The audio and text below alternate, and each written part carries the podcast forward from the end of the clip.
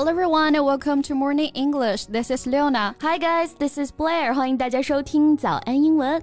节目开始之前呢，先说一个小福利。每周三我们都会给粉丝免费送纸质版的英文原版书、英文原版杂志和早安周边。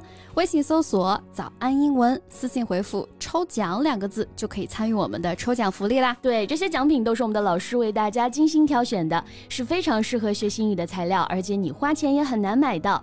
坚持读完一本原版书、杂志，或用好我们的周边，你的英语水平一定会再上一个台阶的。快去公众号抽奖吧，祝大家好运！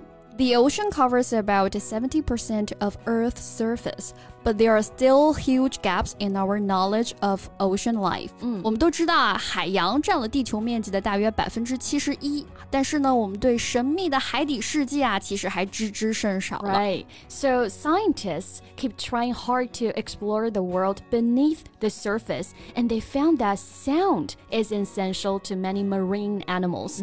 科学家们把研究的重点就放在了对海洋生物生存非常重要的这个声音上啊，看 起来寂静的海洋其实可热闹了。Right, so scientists have long listened to the ocean, but in recent years, new technologies helped them to begin listening into the sounds of the ocean in a way they never have before. 那现代技术的发展呢，让科学家们啊也能以前所未有的方式听到了这个海底的声音。Right, especially artificial intelligence. Right. 科学家们一直在用水下听音器记录声音，嗯、但是最近几年多 亏了这个人工智能 AI 啊，嗯、能够帮助大家在极短的时间内处理大量的一个声音数据。That's right. So today, let's listen to the sound from the ocean. That must be so fun. 那我们今天的所有内容都整理好了文字版的笔记，欢迎大家到微信搜索“早安英文”，私信回复“笔记”两个字来领取我们的文字版笔记。Like human beings, marine animals can use a variety of complex sounds to help them navigate, communicate with each other, and mate. 那科学家们靠着水下听音器啊，其实已经发现了大海里面各种这个咕噜咕噜啊、嘀咕嘀咕的声音啊。其实和人类一样，他们要斗殴啊、求爱呀、搬家啊、带孩子什么，总得要说点啥吧。这家里那点秘密可都被人类窃听去了啊！People are trying to eavesdrop on the ocean. Eavesdrop means to listen to someone's private conversation without them knowing. Eavesdrop 啊，这个单词就表示偷听、窃听的意思。那如果要完整的表达偷听什么，哎，后面要加上介词 on。嗯，所以就像我们聊八卦的时候啊，大家都说小心隔墙有耳。举个例子，He is eavesdropping on our conversation 啊，意思就是他在偷听我们谈话。嗯，那我们对大海的印象就是浩瀚无垠啊，嗯、海洋生物也是神秘莫测。Scientists believe just 10% of ocean species have been found, with around 2 million remaining undiscovered. 如今已知的海洋物种呢，也仅仅只有百分之十而已。 Right，所以呢，声音也是一个能够很好的了解生物习性的方式啊。Scientists delve into some of the most fascinating recordings from beneath the waves and allow the public to hear them. 那科学家们呢，也是在努力研究并收集这些鱼类的声学数据，让我们也能够听到来自海洋的声音了。Delve into something means to examine something carefully in order to discover more information about someone or something. Delve into something 啊，就表示我们说的去深入探索、去探究这个意思。没错，那对科学呢，我们是要打破砂锅问到底的深究啊。但有的时候跟人的相处啊，就不用这么的执着了。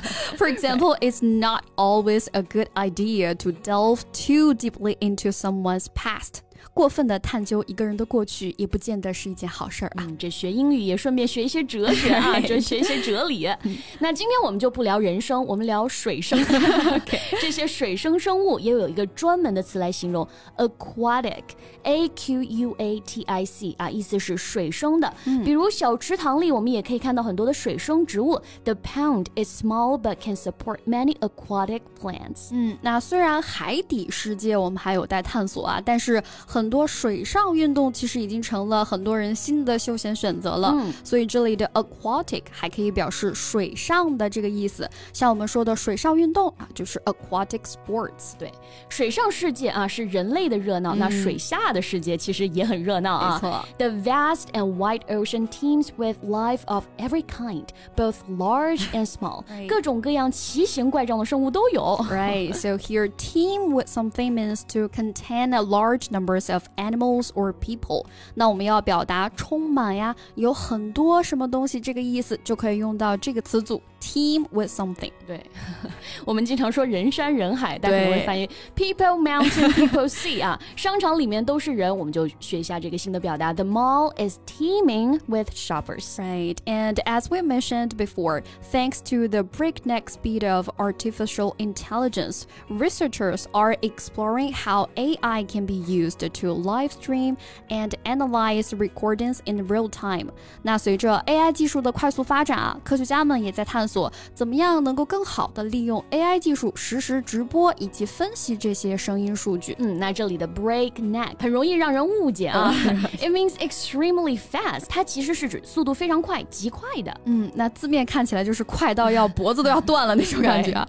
So for example, they were riding along at a breakneck speed 啊，就是骑飞车的这种感觉。嗯，所以有时候这种快是带有一点危险性的。嗯那这个词相关的呢，还有一个短语叫做 break one's neck。字面意思就更吓人了啊！要折断某人的脖子，那其实是形容某人做事非常努力、竭尽全力的做某事儿，拼命的做某事儿。嗯，其实想一想也可以理解啊，就是长年累月的工作，哎，这脖子都跟要断了一样。Yeah. For example, she has been breaking her neck to fix the problem, but finally it didn't work out. 那要去窃听海洋生物的声音，除了让我们更了解未知的海底世界，嗯，也是为了能够更好的帮助海洋生物嘛。So listening to the presence or absence of noises made by various creatures can give a good indication of whether it is healthy or degraded. Right. 倾听各种生物发出的声音的存在或者不存在，可以很好的表明它是健康的还是退化了。 And marine life is being damaged by overfishing, pollution, and climate change. 其实海洋生物也面临着过度捕捞、环境污染以及气候变化这些因素的威胁。 Right, some of them may be on the brink of extinction. 有很多的海洋生物现在可能在被人类认识之前就灭绝了。那这里的 brink。B R I N K 意思就是边缘，on the brink 啊，就是在边缘上，处于危险的边缘这个意思。 Right，那所以这里的 on the brink of extinction 其实就是濒临灭绝嘛。可以再给大家举个例子，like the company is on the brink of bankruptcy，意思就是呢这家公司是濒临破产了。 Right. Now, scientists have been able to link the various noises of a single species not only to their presence, but to their specific behaviors. 现在科学家能够通过声音更好的判断海洋生物的状态，也能够及时的提供更好的帮助了。 Right, so hope that we can act fast enough before species vanish from the Earth. 那我们也期待这样的进步啊，能让我们看到更加丰富多样的地球生物。 Right. Okay, this is all the time we have for today's podcast. And if you are interested in this topic, welcome to leave your comments. 那最后再提醒大家一下，节目的所有内容我们都给大家整理好了文字版的笔记， 欢迎大家到微信搜索“早安英文”，私信回复“笔记”两个字来领取我们的文字版笔记。 So thank you so much for listening. This is Blair. This is Leona. See you next time. Bye. This podcast is from Morning English. 学口语就来早安英文。